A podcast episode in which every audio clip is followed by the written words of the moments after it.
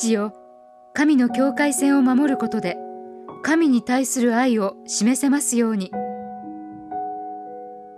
デイリーブレッドから今日の励ましのメッセージです。今日の聖書の御言葉。モーセはイスラエルを皆呼び寄せて彼らに言った。聞けイスラエルよ。今日私があなた方の耳に語る掟と定めをこれを学び守り行いなさい。新明記五章一節。以前死者79人負傷者66人の列車の脱線事故がスペイン北西部でありました。運転士は黙秘しましたがカメラの映像は列車がとんでもないスピードで走っていたことを示していました。彼は30年の経験を持つ国営鉄道のベテランでしたが理由はどうであれ乗客の安全を守る制限速度を無視し大惨事を引き起こしました。モーセは神の契約が示す境界線について次世代を担う人たちに語りましたがそれは神と先祖たちとの契約ではなく神とあなたたちの契約だと教えました。そして10回をおさらいしました。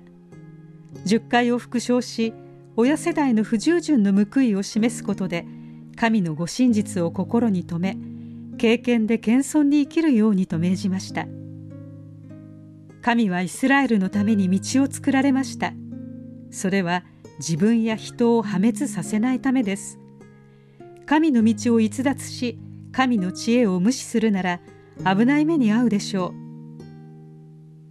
今日神に導いていただいて聖書のすべてを自らの喜びとしましょう。御言葉を人生の助言者自分を守る境界線にしましょう。御言葉に導かれるなら神の賢明な道から逸脱せずまっすぐに歩み自分自身を主に捧げることができます。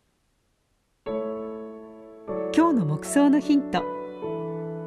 神に示された境界線に自由ではなく狭苦しさを感じてしまうのはどういう時ですか？その境界線は神の愛をどのように示していますか？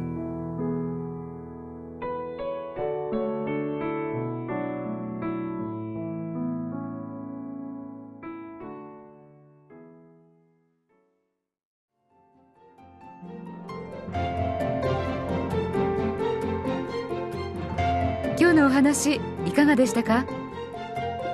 心に留まったことを Facebook などでシェアしませんか？御言葉を分かち合い元気の輪を広げましょう太平洋放送協会の協力でデイリーブレッドがお送りしました。